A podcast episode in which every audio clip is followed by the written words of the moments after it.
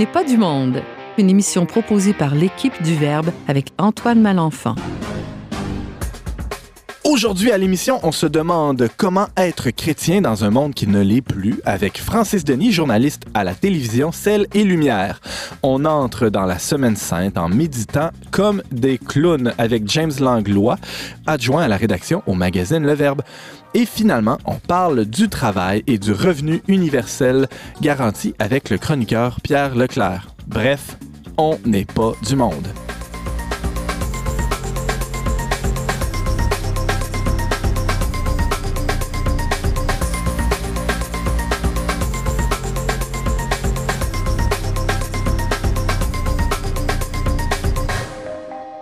Bonjour à tous et bienvenue à votre magazine culturel catholique. Ici votre animateur Antoine Malenfant, rédacteur en chef du magazine Le Verbe, qui a euh, le bonheur de vous accompagner pendant la prochaine heure. Et je suis moi-même accompagné par trois chroniqueurs euh, réguliers, on peut le dire. À, ma droite, Pierre Leclerc. Salut Pierre. Salut. De quoi tu nous parles aujourd'hui? Euh, J'essaie de vous parler euh, en, résumé, là, à l'ère de, de, la révolution numérique, quelle est la place du travail actuellement? Comment se dessine l'avenir du travail et la mesure de revenu minimum garantie, ce que c'est euh, la panacée, la solution à l'absence de travail. Oh, OK. Alors, euh, très, très intéressant. On va t'écouter attentivement. Aussi, James Langlois face à moi. Salut. Salut Antoine, ça faisait un bout de temps que j'avais pas fait de chronique. Ben oui, qu'est-ce que tu me racontes aujourd'hui? Écoute, depuis le temps que je parle à tout le monde du fameux enseignement de Fulton Sheen sur The, Clown is Right, aujourd'hui, euh, je vous livre ça. OK, alors euh, on va porter attention parce que naturellement, on n'est pas porté à penser que le clown peut être un modèle pour le chrétien. Non, effectivement, c'est un peu inusité, mais vous allez voir que c'est beaucoup plus, euh, beaucoup plus euh, logique, euh, je dirais même, beaucoup plus vrai que ce qu'on peut penser. Merci, James. Et Francis Denis, tu nous parles de quoi? Salut Antoine. Salut. Alors je veux te parler et parler à tous vos auditeurs de, de Benedict Option qu'on a appelé en français le Paris bénédictin et qui tente de répondre à la question comment être chrétien dans un monde qui ne l'est plus. Parfait.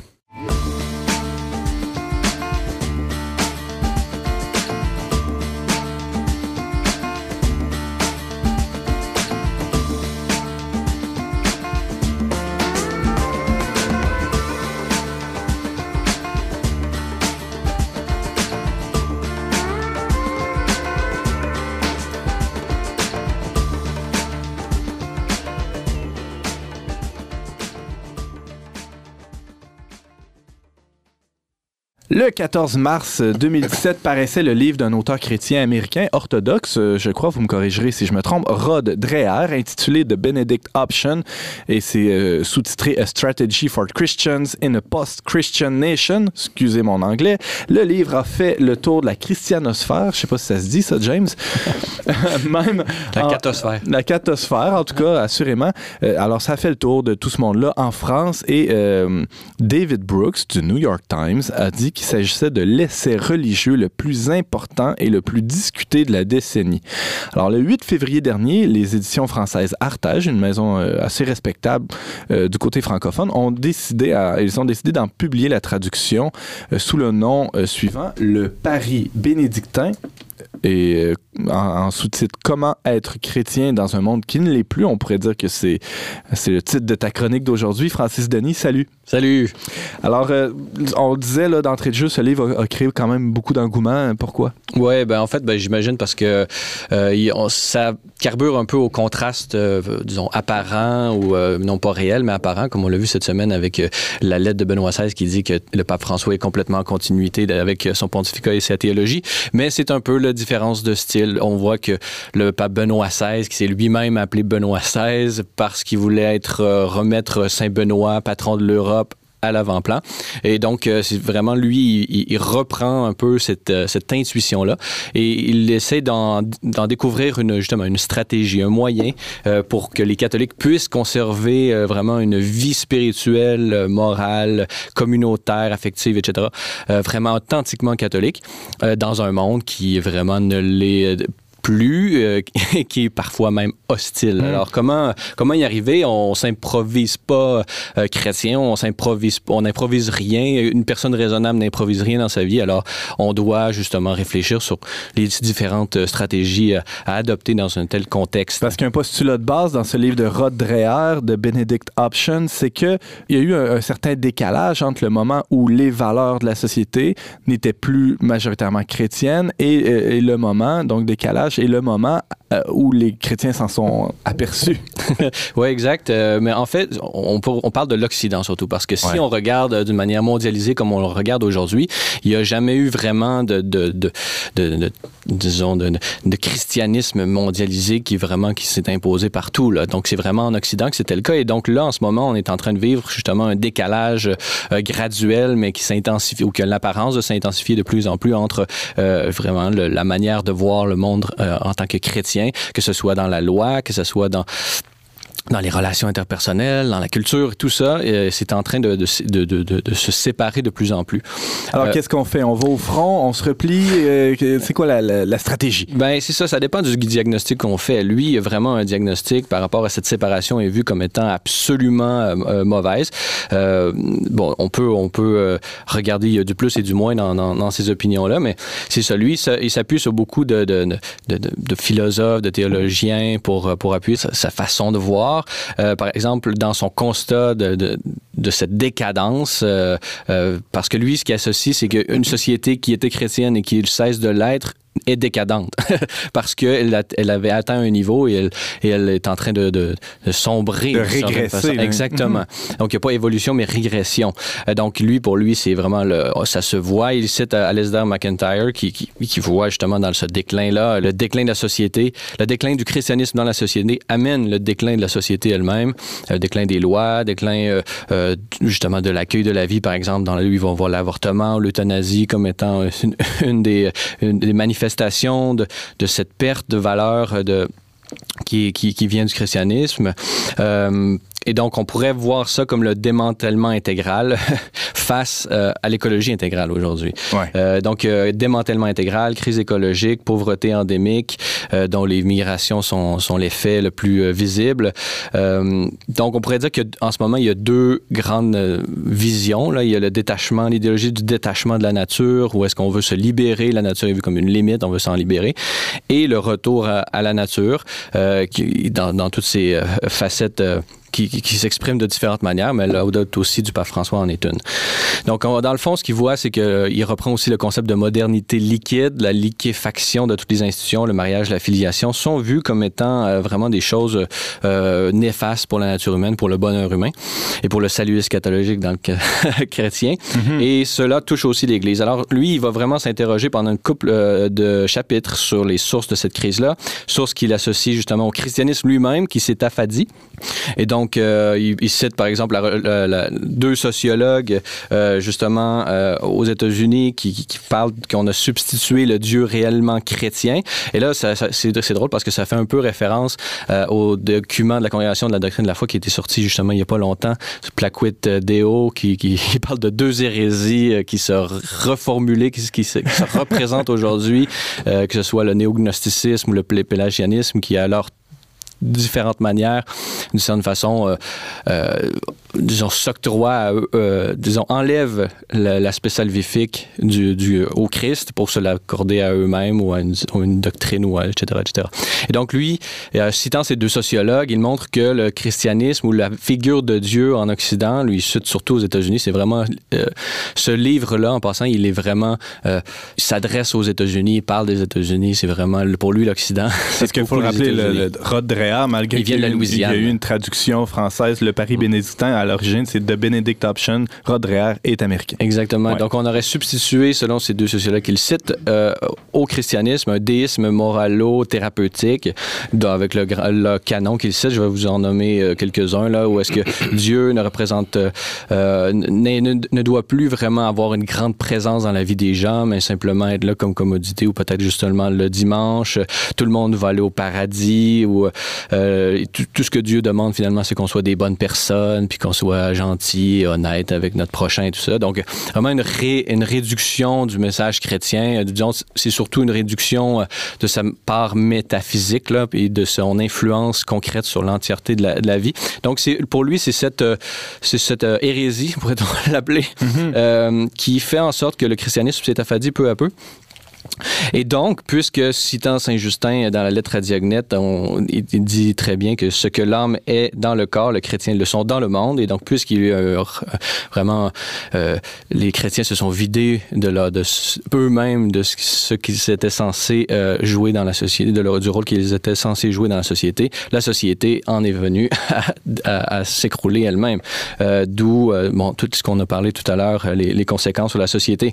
Donc, une société qui se dilue et il, a, il en parle même euh, la, une société post-vertueuse et là il en fait une définition de cette euh, de cette euh, société post-vertueuse et lorsqu'on la euh, on la lit avec les, toutes les caractéristiques c'est très américain comme livre là. ils mettent les caractéristiques 1 2 3 4 bon euh, et, et, puis je vais pas toutes les, vous les citer mais on, enfin on, on, se rend compte que cela euh, revient à l'idée qu'on se fait du barbare et du barbare remontant à la chute de l'Empire romain et des, justement des invasions barbares. Et donc, c'est à partir de ce parallèle qui a déjà été fait même par des, des ouais, nos cinéastes québécois. C'est pas un diagnostic qui, qui est si original, mm. en tout cas jusqu'à jusqu'à présent dans ce que tu nous dis. Peut-être que l'originalité tient dans les, dans les, les solutions. Réponses, ouais. Exactement, parce que, bon, c'est ça, Denis Arcan lui-même a fait le lien, sous, bon, plusieurs ont fait le lien, Denis Arcan l'a fait, euh, sauf que Denis Arcan, comme beaucoup d'autres, n'ont pas aller jusqu'aux solutions au sens où ils n'ont pas accès au, à la solution chrétienne qui est venue après euh, les, euh, les, invasions barbares. Ouais. Et le, bon, c'est vraiment cette, cette euh, solution qui est venue. Euh, bon, l'histoire le montre, là, quand même, l'histoire de l'Église par euh, une espèce de, euh, de, de, par les monastères, le monachisme, le développement du monachisme qui est venu à partir de là. Et d'où euh, l'apparition de Saint Benoît comme personnage, comme personne euh, vraiment qui pourrait nous aider, qui pourrait nous inspirer, nous qui vivons dans ce monde en décadence. Euh, bon, Saint-Benoît, c'est un jeune fils de gouverneur qui vient de Nursie, qui a vécu entre 480 et 543 à peu près. Grandes étapes de sa vie, Subiaco, Monte Cassino.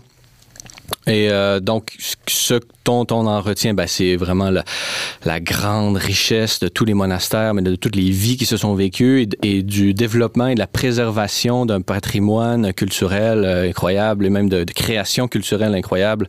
Euh, Aujourd'hui, bon, on parle de la création littéraire. Bon, je, je cite, euh, vous pouvez lire le, le, le, discours de Benoît XVI au Bernardin lors de sa visite à Paris. Ça vaut vraiment la peine. Il montre très bien comment vraiment les, les, les, les ce, sans, ces renfermements des moines dans des, dans des monastères ont quand même produit des, des, des, des merveilles dont on vit en, en, encore aujourd'hui et que, que, serait la vie sans le, la chartreuse, le, le, le champagne, la dom pérignon, le fromage et tout ça? Donc, sans il, parler de la bière. Euh, ouais, exactement. Donc, euh, qu'on qu est sans qui, qui avait été inventé pour le carême, je crois. Oui, justement. oui, oui, j'ai entendu ça récemment. porter des, des protéines.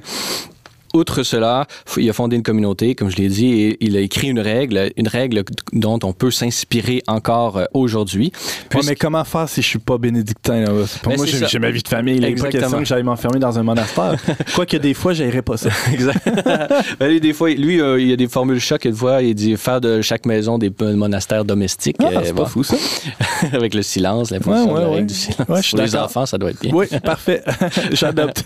Donc, euh, lui, pour euh, s'inspirer, justement, il est allé à Nursie ou à Norcia, qui est un, euh, où il y a une gang de jeunes Américains qui sont allés euh, là-bas refonder un monastère à l'endroit même de la naissance de Saint-Benoît. Euh, moi, j'ai la chance d'y aller moi-même, voir ces, ces frères-là il y a de cela quelques années. J'avais été impressionné moi-même par, par ce, le Father Cation, là, qui, qui, nomme. on se l'imagine quand même assez jeune, bon, cinquantaine d'années, mais avec 20 ans et plus de vie religieuse, avec la grande barbe, l'aspect sérieux et vraiment on voit que la règle laisse des traces physiques sur ces gens.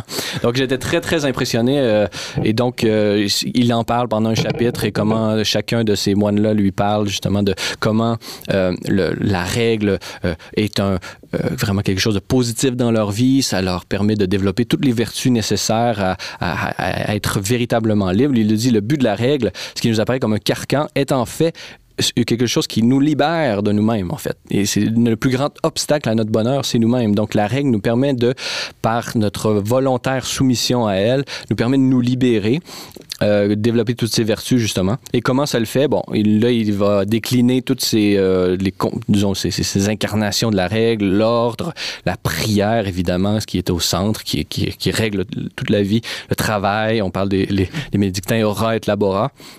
Euh, l'ascétisme, euh, comment c'est important aujourd'hui. Bon. Et donc, il fait euh, la communauté, l'hospitalité, etc., etc. Donc, il vraiment, il va prendre chacun des aspects de la règle et il va essayer de les appliquer, nous montrer comment elles, elles peuvent être vécues aujourd'hui et comment ça vaut la peine. Mais est-ce que des laïcs peuvent appliquer cette règle-là? Ben pour lui, oui, exactement. Comment? Ben, c'est chacun, par exemple, de l'ordre, mettre de, mettre de l'ordre dans, dans, sa maison, euh, faire en sorte que, que, que, que, chaque membre de la famille ait des responsabilités, euh, comment la prière doit être au centre du foyer, mm -hmm. comment le travail doit être valorisé, euh, l'ascétisme, bon, justement, vivre le, le, le, carême, par exemple, comment, euh, mais comment mettre des moyens concrets pour nous aider à le faire, parce que la règle, c'est ça, elle nous permet de vouloir en, en, en définitive ce qu'on désire, mais elle nous met souvent des petits euh, euh, obstacles à à nos penchants qui nous feraient justement dévier de ce bonheur qu'on veut réellement finalement. Donc, euh, ben, ensuite, il, euh, ça, c'est pour notre vie personnelle, mais il y a aussi des vies pour la vie politique. Lui, il parle, bon, que, par exemple, les chrétiens aux États-Unis ont souvent mis de l'avant, bon, on va gagner le pouvoir par notre moral majority. Exactement. Aussi, ouais. Il parle le pouvoir de l'État, on va gagner, on va mettre, un, je sais pas, un Mitt Romney ou certains, les, les, les évangéliques vont mettre un Donald Trump, puis là, ça va faire l'affaire, puis ça va nous protéger, non. Il dit, lui, il dit que c'est plus la façon de, de, faire parce que le problème, il est culturel et donc on doit, et, et, et même euh, le meilleur de tous les présidents ne pourrait pas renverser euh, disons la tendance. Ouais, Donc là, il faut tendance culturelle exact. Forte, ouais. Donc il faut lâcher ça, il faut pour dans l'église, il y a des conseils aussi pour l'église elle-même, bon, euh, redécouverte euh, des saints du patrimoine intellectuel, euh, refonder des écoles, la, les humanités classiques, la liturgie, la vraiment comment la liturgie est super importante. La, bon, il y a tout un chapitre sur l'éducation, il y a un chapitre aussi sur l'homme versus la machine, comment les technologies nous influencent, comment elles nous détournent de notre véritable bonheur de plusieurs façons. Euh, donc, il y a énormément de choses. Bon, mais en conclusion, mes critiques, euh, donc, il y a beaucoup de, il y a beaucoup de vrai. Euh, tout est vrai, en, entre guillemets, en théorie, mais tout n'est pas applicable pour tout le monde. Donc, c'est pas quelque chose à suivre à la lettre.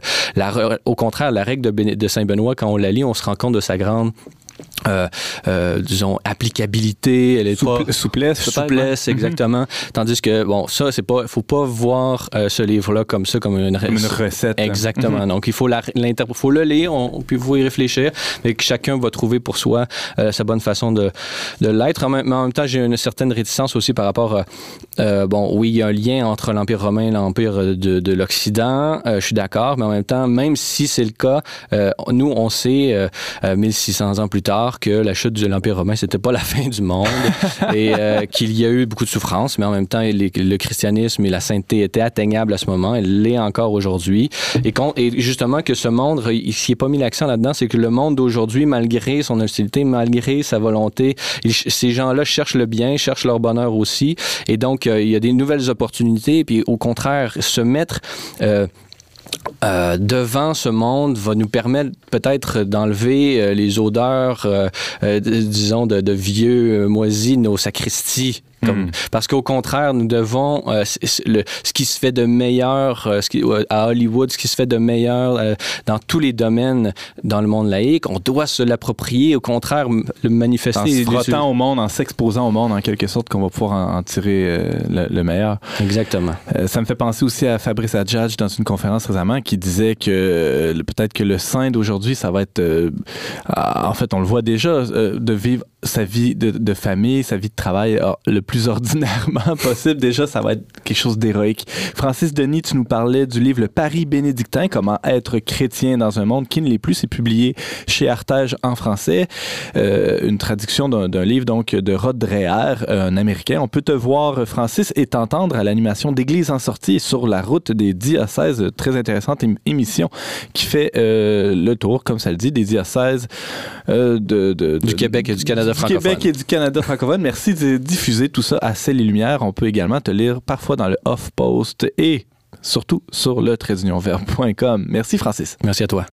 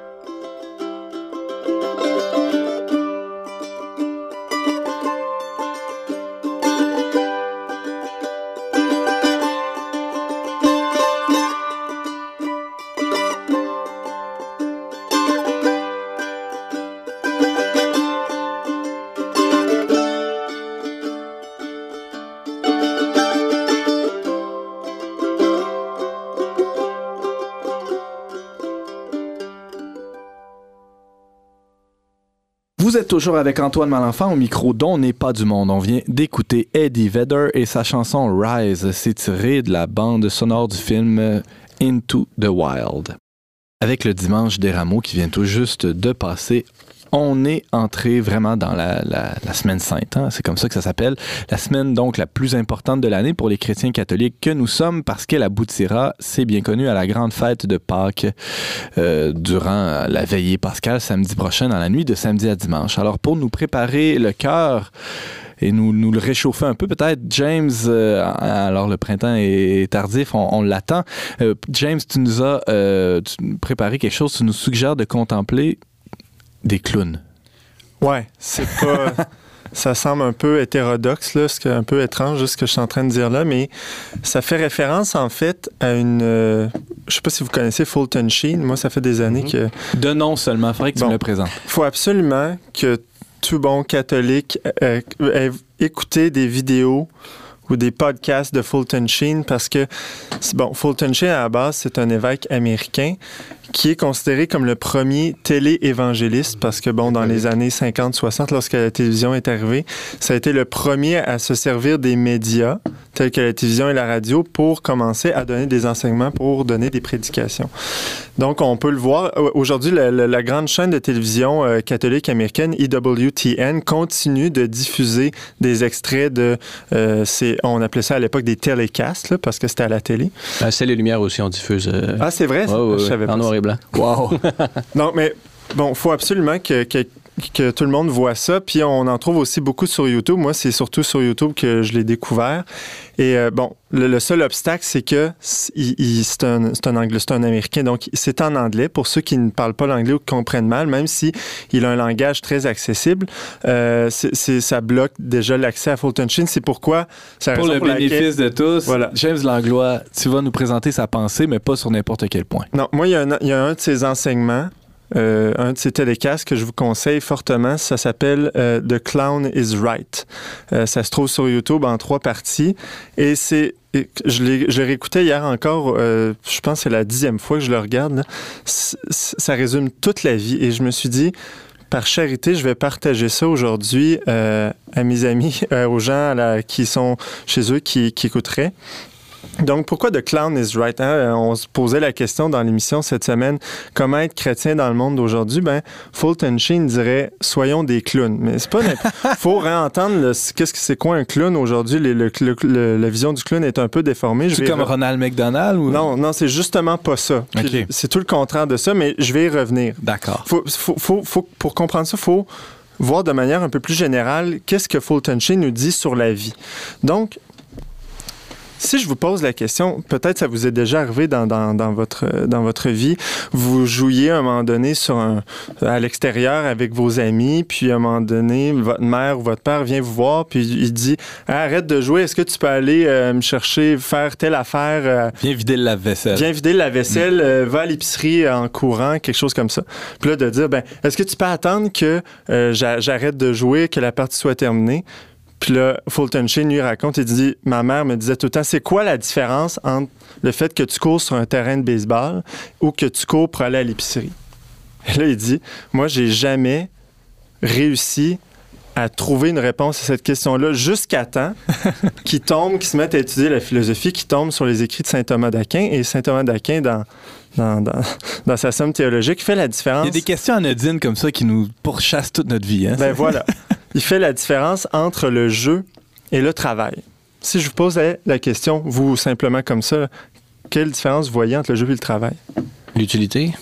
OK? Le côté pénible, un peu moins du côté du jeu. Le, le- le décentrement de soi, l'altruisme? Oui, mais vous l'avez tout nommé d'une certaine manière, c'est que le travail vise un but, dit saint Thomas d'Aquin, donc il y a- une utilité dans, en quelque sorte, mais alors que le jeu, non, le jeu, c'est purement, c'est un relâchement de la tension. hein. On travaille, il y a une, forme de tension, de, de, de- de souffrance, alors que le jeu vient relâcher ça. Puis il y a une, une anecdote de Jean l'évangéliste, d'ailleurs. À l'époque, on disait, il y a un, un- un chrétien très pharisien qui est venu le voir, alors que Jean est en train de jouer avec un autre là, il dit Hey, T'es pas en train de prier, t'es pas en train d'évangéliser. Tu sais, Puis là, Jean de répondre Écoute, as-tu déjà lancé, toi, des, flèches avec ton arc dans le ciel euh, ou à longueur de journée Il dit Ben, il dit non, mais il dit Ben, si tu le faisais, là, tu te rendrais compte qu'en donné, tu aurais mal puis tu aurais besoin de détendre l'arc. Ben, c'est un peu le même principe. Alors, le, jeu et le travail, on le voit, sont forcément reliés parce que l'un appelle l'autre. Et euh, on le voit ça dans l'écriture très bien. Euh, dans les, les Proverbes, le livre des Proverbes euh, 8, euh, verset 30, on lit J'étais à l'œuvre auprès de lui, me réjouissant chaque jour et jouant sans cesse en sa présence. Voyez-vous, on parle de j'étais à l'œuvre. Au travail. J'étais à l'œuvre, Mm. me réjouissant et jouant sans cesse en sa présence. Donc, j'étais à l'œuvre, il y a l'aspect travail, mais en jouant sans cesse en sa présence. Qui est le je qui parle ici? Eh bien, le je fait référence, diraient euh, les interprètes, les, biblistes, c'est la sagesse, c'est le verbe, c'est Jésus-Christ lui-même qui est à l'œuvre parce que Dieu a tout créé par lui et pour lui. On le sait, hein, dans la Genèse, le, il y a eu six jours de travail, le septième jour, il s'est reposé. Mais finalement, où, où est- on, on voit, il dit j'étais à l'œuvre, mais il où le jeu dans la création? Là, si c'est un travail, il- la création est une utilité, il y a un but. Donc, comment fait Dieu pour jouer à travers ça? Ben, ben, ben, en créant l'ornithorynque, par exemple, il y a quelque chose de ludique là-dedans, non? Bonne idée, non? Non. c'est que, justement, le- la création n'était pas nécessaire. Donc, l'utilité, le sentiment d'obligation disparaît. Pour Dieu, il n'y a aucune différence entre le jeu et le travail. Lui, lorsqu'il travaille, il joue. C'est pourquoi au Moyen Âge, on voyait, on, représentait l'enfant Jésus dans les bras de sa mère avec une pomme dans les mains. On disait c'est comme le, c'est comme le, bébé, c'est comme le Dieu qui joue avec sa création, mais pas jouer dans un sens de il s'en fout, mais c'est que pour lui, euh, c'est fait dans l'amour. L'amour est toujours gratuit, la- l'amour est sans obligation. On retrouve la même idée euh, chez Platon. Hein, Moi, ça m'a toujours fasciné. Platon, qui siècles avant Jésus-Christ parlait déjà du logos, du verbe. Dans son œuvre, Le Timée, Platon dit que euh, le logos tient l'univers dans sa main et joue avec. Euh, même chose, le, le, principe revient chez Cicéron aussi, qui, qui écrivait sur la rhétorique. Il disait quand vous tenez un discours sérieux, là, je, paraphrase, là, ici et là, introduisez quelque chose de léger, de ludique. Ça permet une distraction, mais ne laissez jamais le sérieux être Donc, la vie est faite de ces deux éléments-là. Il y a la- l'aspect du travail, il y a l'aspect euh, du jeu. Si vous poussez un peu plus loin la réflexion, vous allez voir que ça nous amène à deux dimensions de notre vie qui sont très, euh, très fondamentales. C'est-à-dire, il y a l'aspect tragique, puis il y a l'aspect comique. Et c'est là, James Langlois, où on, voit où, tu nous amènes tranquillement vers le- le clown comme étant un modèle pour le chrétien. Exact, on y, arrive parce que l'aspect sérieux de la vie, c'est ça, c'est que on a une liberté, on est appelé à faire des choix. La liberté nous demande d'être responsable, donc ça implique qu'il y a certaines portes qu'on qu'on ferme, il y en a d'autres qu'on ouvre. Et ça, c'est la tragédie de la vie parce que des fois, on peut pas revenir en arrière. Euh, voilà. Alors, mais il y a aussi dans la vie, vous serez d'accord avec moi, il y a l'aspect comique, il y a l'aspect léger. Euh, tout le monde aime passer du bon temps, il y a- tout le monde euh, aime vivre pour vivre. hein. on désire tous être heureux. La vie en elle-même, elle est belle. Euh, c'est drôle quand je dis affaires je pense à la mélodie du bonheur. Là, Mais bon, ça fait un peu, un peu, comment est-ce qu'on disait, jovialiste, mais c'est, mais, mais c'est vrai, il y a une joie d'être seulement en vie et c'est ça dont il faut se réjouir. Et, et- c'est un peu euh, terrible ce que je veux dire là, mais ça me fait penser à, à- à cet homme qui, se sentant investi d'une certaine mission, euh, euh, se consacre à la distribution de toutous et de jouets dans, dans les horreurs de la guerre en Syrie. Donc, il, il- je sais pas si c'est un, un Européen ou quelqu'un qui... Mais qui, euh, plutôt que distribuer des vivres, et, et distribue des, des toutous et des jouets aux enfants. Donc, au milieu de la tragédie, il y a cette nécessité, en quelque sorte, du comique. De, de, se de- ouais, il faut, on peut pas, c'est, insoutenable. Ouais, vivre voilà, la pour des enfants il faut- spécialement. Bon. Mais qui aujourd'hui dans notre monde soutient ces deux aspects-là en même temps? Est-ce que c'est les comédiens? Non, les comédiens, je pense, ont tendance à se cantonner dans un rôle ou l'autre, c'est-à-dire qu'ils vont représenter un rôle tragique ou un rôle comique. C'est rare qu'on voit un peu les deux en même temps. Les intellectuels, non, les intellectuels sont trop sérieux. Ouais. Les humoristes, moi, les humoristes que j'admire le plus, là, ce sont les Yvon Deschamps, les, puis André Sauvé, qui était son petit protégé. Puis je pense, j'ai vu dernièrement un extrait de Louis-José Hood qui parlait de l'avortement là, dans, son, dans sa dernière tournée. Je trouve que ces ont, là, ont ouais. réussi à maintenir ces deux pôles-là de tragédie et de comique. Mais autrefois, si je recule un peu plus au début du je dirais au milieu du 20e siècle, à l'époque où Fulton Sheen donnait ça dans les années 60, euh, début 70, qui maintenait vraiment ces deux aspects-là, c'était le clown. Et là, aujourd'hui, on a de la misère à comprendre ça parce que le clown, justement, euh, il est soit, on le représente soit de manière trop tragique, il est souvent même épeurant. C'est comme euh, dans le film de Stephen King, le Hit, là, un espèce de clown méchant, ou c'est un espèce de personnage frivole qui va à des fêtes d'enfants, qui fait des ballons, un peu comme le personnage de McDonald's. là. Alors, on, on réussit Soit épeurant, soit insignifiant, mais c'est c'est ça. C'est ça. Qui concilie mal les deux. On réussit pas à comprendre qu'est-ce que c'est véritablement le clown. Le clown, il appartient à aucune classe sociale. Le- les clowns des années 60, 70, 50, à penser à Charlie Chaplin. Il y a quelque chose de propre, il est habillé propre, mais en même temps, il y a, des, il a, il a les trous dans ses souliers. Tu sais, il, il est, il est pas riche, il est pas pauvre, euh, il est pas, il est pas triste, mais il est pas joyeux non plus. Il, incarne les deux, il incarne toutes nos contradictions. hein. C'est comme on a tant de dignité, mais on peut faire des fous nous-mêmes. On est si fiers, mais pourtant on se frustre si rapidement. On se glorifie dans nos richesses, mais en même temps on est si pauvre. hein. Euh, Alors le clown, il, appelle ces deux pôles-là qui, euh, puis d'ailleurs, Sheen dit Charlie Chaplin, euh, le jour où il s'est mis à devenir moins populaire, c'est quand il a pris position, c'est quand il a fait The Modern Times. Il s'est mis à prendre le drapeau rouge, il est devenu à faire l'apologie du communisme. À ce moment-là, il n'est plus le clown parce qu'il prend position, il, se classe parmi les opprimés. Les gens aujourd'hui choisissent l'un l'autre. Pourquoi on n'est plus capable de représenter des clowns aujourd'hui? Parce que on est soit l'un, soit l'autre. On a perdu cette synthèse-là de la vie du tragique et du comique. Donc, d'un côté, il y a les pessimistes, il y a les nihilistes. C'est ceux qui, qui, qui représentent, qui incarnent trop cet aspect du tragique qui vont même jusqu'à créer une culture de mort. Et d'ailleurs, on le voit avec, je parlais du clown de Stephen King, c'est ça? D'un autre côté, ceux qui sont trop dans la dimension comique sans la dimension tragique, ben c'est les hédonistes. Il n'y a rien de sérieux. C'est, YOLO. Euh, on prend pas la vie, euh, on voit pas l'aspect euh, de, sacrifice de la vie, l'aspect qui, est primordial, qui, nous appelle à un dépassement de soi. Donc, on voit pas ce tout-là. On a perdu ce tout. La vie comporte des rires et des pleurs. Et là, Jésus donné, en Marc 8, 36, quel avantage, en effet, un homme a-t-il à gagner le monde entier si c'est au prix de sa vie? Encore là, dans cette phrase-là, il y a dans ce verset-là les deux dimensions. Si c'est au prix de sa vie, il perd son. autre- Il y a certaines traductions qui disent même qu'il perd son âme. Donc Jésus, ici, est en train de nous dire c'est l'aspect tragique parce que il faut notre vie, on ne doit pas la perdre. Notre vie spirituelle, notre vie éternelle, on ne doit pas la perdre. Et d'un autre côté, quel avantage à gagner le monde entier? Ça, c'est la, la partie ludique, c'est la partie jeu. Euh, faut pas prendre notre vie trop au sérieux. Faut pas prendre les choses de ce monde trop au sérieux parce que sinon on s'enfle la tête, puis c'est là où ça, ça fonctionne plus. C'est là justement où on risque de passer à côté de l'aspect tragique. Là, je veux pas faire de, je veux pas faire de, de blasphème, mais je pourrais dire que le clown par excellence, entendu comme la synthèse de ces deux aspects-là, c'est Jésus-Christ lui-même. Pourquoi? Parce que Jésus-Christ, c'est l'homme, c'est l'homme Dieu euh, qui intègre tous les paradoxes. C'est l'homme un. C'est l'homme un, c'est l'homme unifié dans toutes Mhm. ces dimensions-là.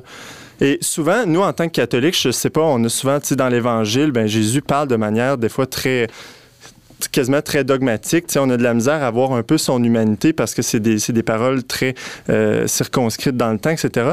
Mais euh, Sainte Thérèse d'Avila dit que c'est important dans la vie spirituelle de revoir l'humanité du Christ. Et euh, j'ai lu un livre Didier de Coin, Jésus, ce Dieu qui riait, une histoire joyeuse du Christ. Là, je vous le conseille parce que ça, moi, ça m'a vraiment aidé à contempler une humanité euh, joyeuse de Jésus-Christ qui, finalement, quand on regarde l'Évangile, il y a plein d'affaires cocasses que Jésus fait, mais dont on se rend pas compte. Tu sais, je veux dire, la, la, la qui il est ressuscité, puis là, il, va voir ses disciples sur la plage, puis il est en train de faire cuire des poissons. Tu sais, je veux dire, juste ça, c'est quand tu y penses, c'est totalement loufoque. Là. Ouais. il, fait, il fait un paquet de choses comme ça. Donc ça, c'est important euh, de voir que euh, Jésus n'est pas seulement tragique, mais aussi qui, peut être drôle, euh, qui, qui- qui est même joyeux, qui est content. Puis c'est c'est toutes ces dimensions-là qui, dans le cadre de la Semaine Sainte, on, on est appelé à vivre. hein. Le Vendredi Saint, il faut le vivre, c'est l'aspect tragique et le, qui nous amène di- directement à Pâques, qui est, qui est la joie, qui est la douleur et la souffrance, mais, aussi la joie de la résurrection et le bonheur. James Langlois, tu nous parlais des clowns, du vénérable Fulton Sheen et du mystère de Pâques, rien de moins. Rappelons que tu es mon adjoint rédacteur en chef au magazine Le Verbe, c'est ça qu'on dit. On peut te lire aussi sur le verbe.com et t'entendre à On n'est pas du monde assez régulièrement. Merci James. Merci.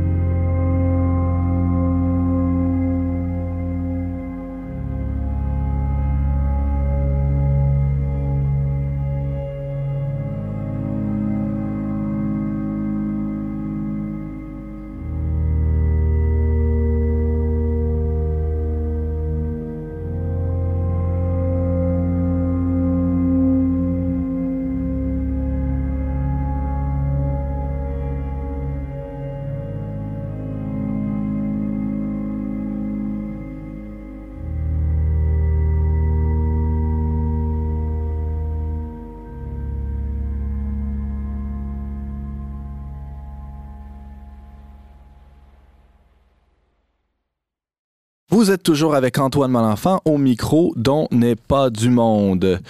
On vient d'écouter le groupe islandais Sigur Rós avec leur chanson Stromnes. C'est tiré de leur album Med Sud i Erum vid spilum andalaust. En islandais, ça veut dire avec un bourdonnement dans les oreilles, nous jouons inlassablement. J'ai trouvé ça sur Internet. Là. Mon islandais n'est pas à ce point. Je pensais pas que tu allais réussir à prononcer ça. Je peux le redire. Med Sud i Erum. Bon. En décembre dernier, euh, le gouvernement libéral de Philippe Couillard avait annoncé son plan de lutte à la pauvreté qui consisterait à assurer un revenu minimal euh, annuel de 18 000 aux citoyens. Son plan a été reçu de manière assez mitigée. Euh, entre autres, les, organismes de lutte à la pauvreté, en considérant notamment que cela euh, risquerait de créer deux catégories de, personnes dans le besoin. Euh, les, je mets des guillemets, les bons pauvres qui ont des problèmes de santé et les autres qui devront travailler. Pierre Leclerc, bonjour. Salut. Toi, tu es spécialiste, tu es déjà venu d'ailleurs à On n'est pas du monde à ce sujet, tu es spécialiste en doctrine sociale de l'Église catholique. Est-ce qu'on peut dire que la mesure envisagée par euh, notre premier ministre, M. Couillard, est, est conforme à l'enseignement de l'Église? Premièrement, je rectifie tout ça. Je suis pas spécialiste. Là. Je, porte, un- je porte un intérêt pour ces, ces questions-là, euh, l'éthique sociale. Euh, mais avant de répondre à ta question, Ouais. je, je voudrais peut-être remettre un peu en contexte pourquoi je, je viens faire une chronique. C'est que je trouvais c'est d'actualité euh, cette question-là, sur la question du revenu minimum garanti versus une réflexion sur le travail. Parce qu'il y a quelques jours, euh, euh, j'avais acheté une nouvelle revue, un nouveau numéro de la revue d'éthique et de théologie morale qui consacrait son numéro de septembre 2017 à travail et revenu universel. Et au moment où je lisais ça, euh, je regardais dans le journal de Montréal, journal de Québec, il y avait une série d'articles, vous vous en souvenez sûrement, où on m'avait mis une famille de classe moyenne à dire, bon, on donne un salaire minimum et arrangez-vous pour vous nourrir avec ça tout un mois.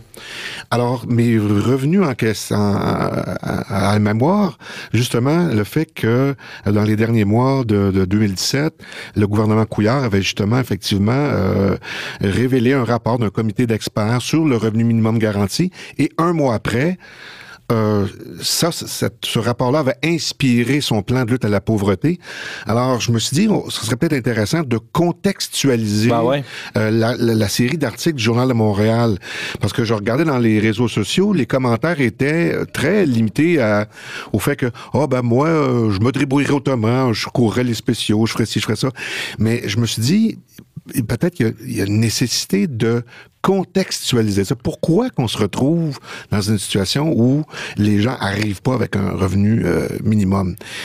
D'une réflexion, si je te comprends bien, Pierre, il y a une nécessité d'une réflexion plus profonde sur le travail, le sens du travail et, euh, et le salaire aussi qui est rattaché. Oui, tout à fait, parce que, euh, bon, j'en suis arrivé à la conclusion, quand je regardais un peu euh, en termes macro, si on veut, là, Oui. euh, qu'on est dans une ère, on vit une espèce de kairos, un, un mouvement très important de charnière, de bousculement, euh, basculement décisif dans l'histoire de l'humanité. On est en fait plongé dans la révolution numérique. Et ça, ça s'inscrit dans un contexte très global économiquement, c'est que on est dans la mondialisa- mondialisation des marchés, euh, on délocalise des entreprises transnationales, euh, l'économie est axée sur la spéculation plutôt que la production de biens de production, Euh, il y a des licenciements massifs de travailleurs, on voit ça de plus en plus, et on investit les profits dans les paradis fiscaux. Alors, donc, la réalité du travail, elle change énormément. Et là, on arrive à un point tel, on se dit, ben, euh, certains euh, experts disent que d'ici 10, 20 ans, peut-être la moitié, sinon la totalité des emplois vont être occupés par des machines. Ben, la Banque du Canada nous annonçait ça récemment, que dans, dans les prochaines années, il y aurait de nombreux licenciements, entre autres des travailleurs peu ou, ou pas qualifiés euh, au, au profit de ben, au profit de, euh, de- d'une automatisation euh, des emplois. C'est ça. Et ça, ça, ça entraîne euh, nécessairement une diminution des revenus de travail, parce que le travail est moins euh, possible. Et euh, donc, ça nous force à nous poser des questions, s'intéresser à la redistribution du revenu national comme outil de solidarité. Mais ça nous pose des questions très, très, euh, très, très profondes. Euh, Est-ce qu'on assiste à la fin du travail? Est-ce que c'est l'obsolescence programmée des humains? Euh, sur le plan euh, juste de qui possède, qui va posséder ces, ces instruments d'automatisation-là euh, au niveau du pouvoir, qui, qui possède quoi finalement, et si ça a une valeur euh, de production, les automates, mais c'est quoi cette, cette valeur-là? Sur le plan ecclésial, ça pose aussi beaucoup de questions au niveau de, on peut dire c'est clairement en tout cas, à mon avis, un signe des temps cette réalité-là est un nouveau signe des temps et ça pose des questions à l'Église, notamment au niveau de sa, sa conception euh, du, du revenu universel versus le travail, au niveau de sa doctrine sociale. Parce que, faut le dire, Pierre euh, Leclerc, la doctrine sociale de l'Église, euh, le, le concept clé ou le, le pivot de toute cette doctrine-là, c'est le travail. Tout à fait. Le travail de l'homme comme moyen de, de sanctification pour, pour lui-même et pour le monde. Oui, tout à fait. Euh, ça part d'une vision de la Genèse. L'homme doit cultiver le jardin, dominer la terre. Donc, c'est une façon symbolique pour l'époque, dans le langage, de dire, ben, vous allez être les co-créateurs. Et c'est ça qui fait votre dignité humaine, le travail.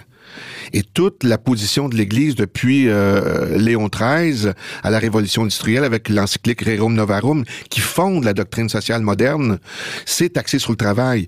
Pie XI a repris ça avec des encycliques Quadragesimo Anno, euh, XII, euh, tous les papes ont tout tout le temps axé euh, la question sociale, on l'appelle comme ça la question sociale, sur le travail. Alors, ce qui arrive maintenant, cette réflexion au niveau d'un revenu universel, donc un revenu pour tous de base versus le travail pour tous, ça questionne, euh, à mon avis, beaucoup euh, les fondements euh, de l'en- de l'enseignement social moderne. Ben ouais, alors comment elle répond, l'Église, à, à- à- à toutes ces questions? Est-ce qu'il y a une réflexion qui, qui est entamée dans- au niveau des, je sais pas moi, à Rome, ou est-ce qu'il y a déjà des groupes qui se penchent là-dessus, sur cette, cette nouvelle réalité du travail? Ben, de ce que j'ai lu, non. Euh, Il y, y a une espèce de cohérence euh, dans la doctrine sociale, mais on parle pas tout à fait de front, de plein droit encore de cette question-là du revenu euh, universel pour tous. On est encore dans la défense euh, du, du travail classique. Euh, François l'a même, l'a même dit là euh, dans une rencontre avec le monde du travail à Gênes en 2017, là, euh, au mois de mai. Il a dit ceci il doit être clair que le véritable objectif à atteindre n'est pas le revenu pour tous, mais le travail pour tous. Mais euh, la question qu'on peut se poser, c'est est-ce que on est au point dans cette réflexion-là, dans la doctrine sociale? Il n'y a pas de, de position formelle concernant l'allocation universelle, Euh, mais euh, donc on sait que la doctrine sociale, c'est quelque chose qui est pas figé. C'est toujours quelque chose qui évolue. Alors probablement que dans les prochains, euh, prochains mois, prochaines Ouais. années, cette question-là va revenir plus euh, à l'avant. Parce qu'on peut se, se demander, où, euh, bien sûr, le, le travail n'est pas une garantie de dignité. On, on sait très bien qu'il y a des conditions de travail qui, qui ne, ne respectent pas ou qui ne tiennent pas compte de la dignité euh, humaine, mais euh, on, à plus forte raison, on peut se demander est-ce que le revenu minimum garanti lui-même garantit quelque chose, c'est-à-dire au niveau de la dignité de la personne. Est-ce que, dans le fond, d'avoir un revenu minimum, ça, vient euh, changer quoi que ce soit à la, dignité? La position du pape François, en tout cas le dernier en liste, c'est clair, c'est non. Le revenu universel ne donne pas une dignité pour tous. Le travail le fait. C'est assez Le vérifiable dans l'expérience Mais aussi. Ce que, ce que je voudrais rajouter à ce que tu dis, Mhm. c'est que euh, même à gauche ou à droite, les deux euh, tendances politiques, le revenu minimum garanti ou l'allocation universelle ou euh, dividende national, appelle-le comme tu voudras, là, c'est un concept qui date d'ailleurs du, du 16e siècle, hein, la- l'allocation universelle, ça vient de loin. Euh, à la fois chez les, les pour et les contre, dans certains éléments de contenu euh, du revenu universel, on s'entend pas. Alors, euh, certains vont dire ça a des désavantages, des, des, des avantages. Quels sont-ils? Ben là, écoute, je, je les ferai pas là au complet.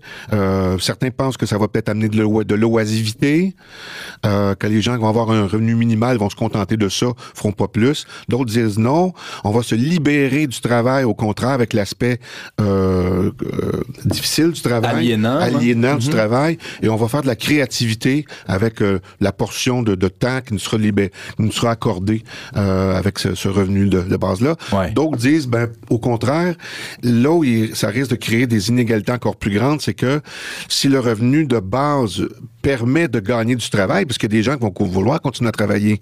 C'est un minimum pour tout le monde, là. une allocation universelle sans contrainte à tout le monde. Ça ne veut pas dire que les gens continueront pas à travailler. Ça va ser un minimum. Mais ça va créer dans le marché du travail des pressions chez les employeurs pour dire, ben écoute, tu as un revenu minimal, là. Euh, moi, ton augmentation de salaire, là, euh, je la prends pas. Ta, ta demande d'augmentation de salaire, non. Je vais garder les salaires bas parce que tu as déjà le minimum requis. Alors, il y a toutes sortes comme ça de, de pour et de contre, à la fois chez... euh, Ça peut créer de l'inflation aussi. hein. Ouais, d'une part, il n'y a, pas aussi le danger d'une dévalorisation du travail. Ben, tu l'as un peu évoqué, c'est-à-dire euh, s'il y a un revenu minimum garanti pour tous, le, qu'est-ce que vaut le travail? Ben, c'est- il y, a- il y a une conséquence évidemment dans le salaire qui, qui est attribué. Ben, c'est toute la grosse question, c'est la valorisation du travail en tant que travail. Mhm. Puis il y a toute la question de la rémunération du travail. Ça, c'est autre chose. Ouais. Le travail comme activité euh, humaine, euh, ça peut être de la créativité en dehors de, de quelque chose de salarié. Là. Même d'ailleurs, dans le compendium, on dit même qu'on prévoit une, une allocation pour du travail en famille. Alors donc, c'est pas exclu qu'il y ait du travail, activité rémunérée en famille. C'est d'ailleurs, euh, on, retrouve ce concept-là dans l'allocation familiale, qui, est une forme de, euh, soutien pour euh, le parent qui reste, qui reste à la maison pour prendre soin des enfants. Alors, mais ça, ce concept-là, tu, l'évoquais, Pierre Leclerc, de, revenu minimum garanti, ça. C'est pas si récent que ça dans l'histoire. Ça, ça a déjà apparu. euh, Oui, oui, oui. euh, si on regarde dans- l'histoire, euh, ça à partir, je sais pas, il me reste combien de temps, mais pas deux minutes, bon. Ben, c'est une idée qui, qui, qui part du 16e siècle. L'assistance aux démunis en Europe, c'était le fait de la charité locale, privée, qui était parfois euh, coordonnée par des communautés religieuses. Mais la subsistance, elle n'a- elle n'était jamais garantie à ce moment-là, et la notion même de revenu minimum était complètement inconnue. C'est à partir de l'ouvrage de Thomas More qui s'appelle L'Utopie qu'on a commencé à, suggérer une garantie de revenus. Ça a évolué euh, avec la révolution industrielle, ok? Et Là, avec l'effritement rapide des, des solidarités traditionnelles, euh, ça l'a rendu beaucoup plus pressant le besoin de modes de protection sociale qui dépassaient le- le- l'aide euh, aux indigents. Alors, on a, on a notamment avec Rerum Novarum, Ouais. du pape, on a étendu ça des allocations pour protéger les, les travailleurs. Mais c'est vraiment plus à partir de la deuxième guerre mondiale là, que le concept d'allocation universelle euh, c'est vraiment pris son essor, autant en Europe euh, aux États-Unis qu'au Canada. Et là, ça a donné tout le système de protection sociale. Mais là, avec tout ce qui se passe actuellement, c'est ça un peu qui est, qui est, qui est remis en question au niveau de son applicabilité. là. Donc, si je comprends bien, là. Et c'est ah, ça ah, que ah, et c'est ça que le gouvernement du Québec a décidé de faire finalement de pas euh, euh, donner une, une allocation universelle, mais plutôt de revoir un petit peu les mécanismes de répartition du revenu, les mesures sociales euh, et comme moyen de lutte à la pauvreté. Mais c'est pas encore tout à fait l'allocation universelle qui est, qui est, qui est voulue dans certains milieux. là. En ce qui a trait à la doctrine sociale de l'Église, en tout cas, il, il- il demeure, semble demeurer plus de questions que de réponses par rapport au revenu minimum garanti. La réflexion euh, reste à, à se poursuivre, à, à faire. Ouais, tu avais quelques lectures peut-être avant de terminer pour nous... euh, Juste pour vous dire que peut-être dans l'utopie justement de Thomas More, au contraire, c'est que l'utopie pour lui c'est quelque chose qui, n'est, qui était impossible et qui était stupide. Il, il- il- c'était euh, c'était un, un ouvrage complètement sarcastique où est-ce qu'il présentait quelque chose d'absolument irréalisable. Donc, Saint Thomas More, dans, dans, en parlant de, de, de, de ce revenu minimum garanti là, voulait justement montrer comment c'était pas une bonne idée. Ah, et ça me fait penser à l'utopie d'Émeric Caron qui est sorti récemment. Les- les- ça, c'était pas euh, sarcastique comme, comme livre. Euh, merci de la précision, Francis. Et donc, tu avais quelques suggestions rapidement en 30 Oui, secondes. rapidement, euh, ben, toujours le même, la même référence de base, dans le compendium de la doctrine sociale de l'Église, qui était à ce moment-là euh, publié par le Conseil pontifical Justice Paix, qui a pris maintenant un nouveau nom, là, le dicaster. Euh, Il y a le numéro de septembre 2017, le numéro 295, la revue d'éthique et de théologie morale qui est publiée aux éditions du CERF, une série d'articles de philosophes théologiens sur le sujet du travail et revenu universel.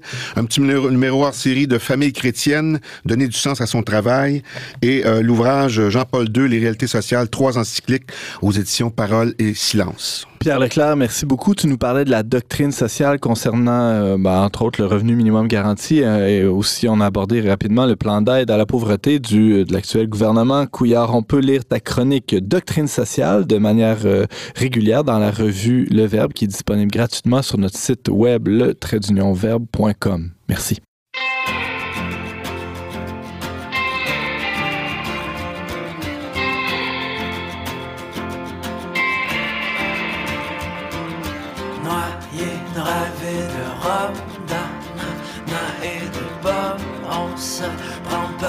Cordes, on s'envoie dans les cordes. Si le soleil sort, mieux vaut réchauffer nos corps. Si l'abstinence est d'or, mieux vaut